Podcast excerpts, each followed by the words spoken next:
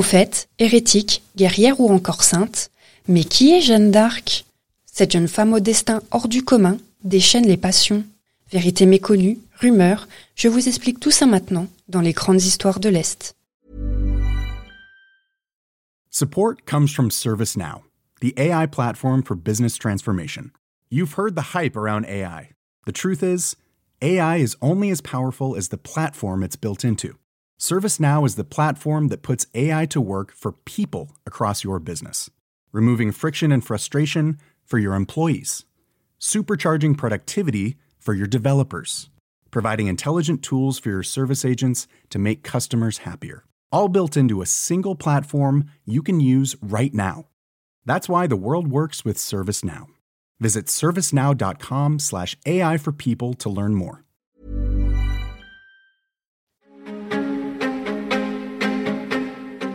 Je suis Emeline Piuco, je vous raconte en 5 épisodes comment Jeanne d'Arc est devenue la Lorraine la plus connue au monde. C'est la troisième saison des Grandes Histoires de l'Est. Épisode 1 Don Rémy la Pucelle, là où tout a commencé. Chaque année, des touristes viennent du monde entier et par milliers à Don Rémy la Pucelle. Cette petite commune de la plaine des Vosges a sur ses terres une bâtisse loin d'être anodine. Cette maison a traversé les siècles et elle est maintenant classée monument historique. Il s'agit de la maison d'enfance de Jeanne d'Arc. 1412.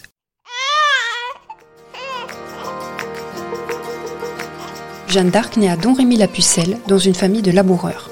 On a plutôt tendance à lui coller l'image d'une pauvre paysanne, mais Jeanne ne grandit pas dans une famille sans ressources. Ses parents, Jacques d'Arc et Isabelle Romé, sont très bien installés dans la société. En tant que laboureur, son père est un petit propriétaire qui possède des bêtes et quelques terres à cultiver. Il a un rôle important à Dorémy car il participe à la gestion du village. Jeanne d'Arc grandit dans cette habitation avec ses trois frères et sa sœur. Son enfance est rythmée par les jeux, la cueillette de fleurs, mais aussi les tâches domestiques. Elle n'échappe pas à sa condition de femme. Jeanne est élevée comme toutes les jeunes filles de la campagne.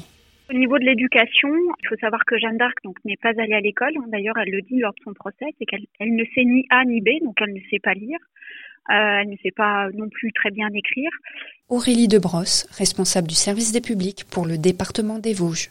Et donc euh, l'éducation en fait est passée par sa mère. Et euh, l'éducation qu'elle a reçue donc euh, pendant son enfance était une éducation finalement assez classique qui avait pour vocation en fait de lui donner les grands principes à la fois de l'éducation morale et religieuse, et puis également une éducation ménagère pour bah, les tâches voilà communes à l'intérieur de la maison. Et donc à ce titre-là, elle devait pratiquer le filage de la laine et puis accompagner sa maman dans les tâches quotidiennes. Et contrairement à ce que l'on a tendance à penser, Jeanne d'Arc n'est pas pour autant une bergère. Ce n'est pas parce qu'elle vit dans une famille de laboureurs qu'elle doit travailler dans les champs. En revanche, euh, les travaux des champs, etc., euh, et notamment bah, l'aspect bergère, euh, c'était plutôt, on va dire, mené par les garçons, donc les frères de Jeanne d'Arc et son père. Et donc, la nommer bergère, effectivement, ça paraît peu probable.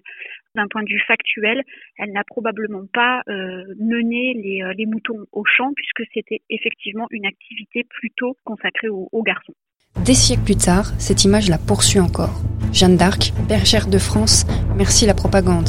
Car oui, cette description n'est pas du tout innocente. Pourquoi on l'a appelée euh, Jeanne la bergère? C'est la raison est, toute simple. Hein. Il est nécessaire qu'elle le soit. Jérôme Estrada, journaliste, auteur du livre Jeanne d'Arc, une vie, un mythe, des énigmes. Pour ses partisans, l'affirmer, c'est un atout. On se souvient que pour les évangiles, l'état pastoral est le symbole de l'innocence. Les bergers sont les, élus, les messagers à qui l'on confie euh, la garde du peuple. Voir dans Jeanne une bergère, ça veut dire bien qu'elle est une envoyée de Dieu. Évidemment, euh, dans le camp en face, ce sera pas du tout la même interprétation. Euh, les Anglais notamment vont, vont répliquer en traitant Jeanne de, de. Vachère, ça vient du latin vaca, c'est la vache. Et donc c'est une appellation qui est plus ou moins synonyme de putain, de prostituée, puisque vacation, c'est l'oisiveté, et on sait que l'oisiveté est la, la mère de tous les vices. Retour à Don Rémy. La Meuse sépare le royaume de France du Saint-Empire romain germanique. Sur la rive gauche de cette rivière, on trouve Don Rémy. Ce village est situé dans une zone extrêmement morcelée, plusieurs autorités se disputent le territoire. De façon concrète, Don Rémy euh, se trouve dans ce qu'on appelle le barrois mouvant, pour lequel le, duc de Bar, qui est par ailleurs, euh, on s'en souvient, souverain dans ses États, euh, prête hommage au roi de France. Jeanne est enfant de la Meuse, donc la Meuse, terre de frontière entre la France, entre le duché de Lorraine, et il faut se souvenir que dans ce contexte très particulier, la Bourgogne n'est jamais très loin. Mais alors, Jeanne d'Arc est-elle vosgienne, meusienne ou lorraine? Au vu de la situation euh, géographique actuelle, effectivement, on peut dire qu'elle est euh, une bonne et une vraie euh, Lorraine. dire qu'elle est Lorraine, même dans le contexte de l'époque, n'est pas tout à fait faux si on se rappelle que avant il y avait ce qu'on nommait la Lotringie et que Don Rémy se trouvait bien en Lotringie. L'autre chose qu'il ne faut pas oublier, c'est que Don Rémy, dès le siècle suivant, va être rattaché au duché de Lorraine. Donc, par des raccourcis un petit peu historiques, on peut bien se réapproprier euh, notre Jeanne. Jeanne d'Arc grandit à Don Rémy la Pucelle, dans une zone géographiquement déchirée, mais aussi dans un contexte historique très particulier. La guerre de Cent Ans. À ce moment-là, les royaumes de France et d'Angleterre se livrent une série de batailles. Les rois anglais ont envahi le nord de la France et soutenus par les ducs de Bourgogne, ils revendiquent la couronne. L'enfance de Jeanne est marquée par les alertes lancées à l'arrivée des armées, mais aussi par les pillages des routiers bourguignons. En 1423, ces raids inquiètent les habitants de Don Rémy. Ils négocient et payent la protection du village par le seigneur de Commercy. Mais cela ne change rien. Inlassablement, les pillages se répètent dans la région.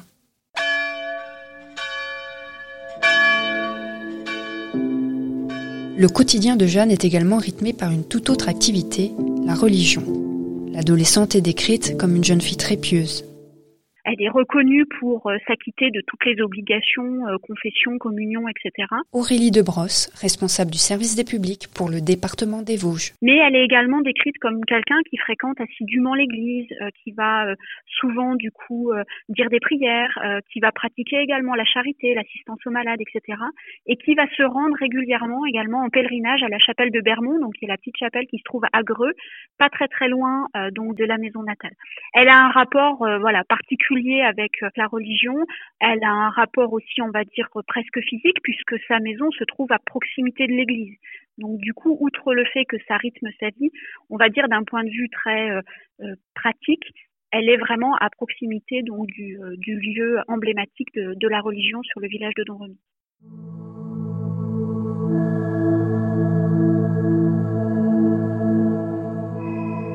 « 1424, Jeanne d'Arc entend des voix pour la première fois. Elle déclare les avoir entendus dans le jardin de son père. Et d'ailleurs, actuellement, donc à proximité de la maison, on a une plaque qu'on appelle tout simplement la plaque des voix. C'est donc dans ce lieu-là qu'elle déclare avoir entendu une première voix une voix divine, donc elle précise pas forcément euh, euh, quelle est la, on va dire la teneur de cette voix-là, et on sait que du coup elle va entendre d'autres voix à d'autres moments et probablement dans d'autres lieux. Euh, c'est le cas notamment donc de l'arbre au fait qui se trouve donc à proximité de la basilique actuelle, et donc ces voix-là, là elle va les identifier, elle va clairement les verbaliser puisqu'en l'occurrence elle précise qu'il s'agit de l'archange Saint Michel de, et des deux saintes Sainte Catherine et Sainte Marguerite. Ces voix, accompagnées de visions, reviennent plus tard vers Jeanne pour l'inciter à secourir Orléans. Nous sommes en 1425 lorsqu'elle lui dévoile sa mission, mener le dauphin jusqu'à Reims pour y être sacré et bouter les Anglais hors de France. Mais il faut attendre 1429 pour voir son extraordinaire épopée commencer véritablement. Que s'est-il passé entre-temps? Ça, je vous en parle dans le prochain épisode. C'était la première partie des grandes histoires de l'Est consacrée à Jeanne d'Arc, une série en 5 épisodes. Vous pouvez vous abonner à ce podcast sur Apple Podcast, Podcast Addict et toutes les autres plateformes. J'ai écrit cette histoire grâce au livre Jeanne d'Arc, une vie, un mythe, des énigmes, édité par l'Est républicain, le républicain lorrain et Vosges Matin. Rendez-vous pour l'épisode 2, Vos couleurs, la cité qui arme Jeanne d'Arc.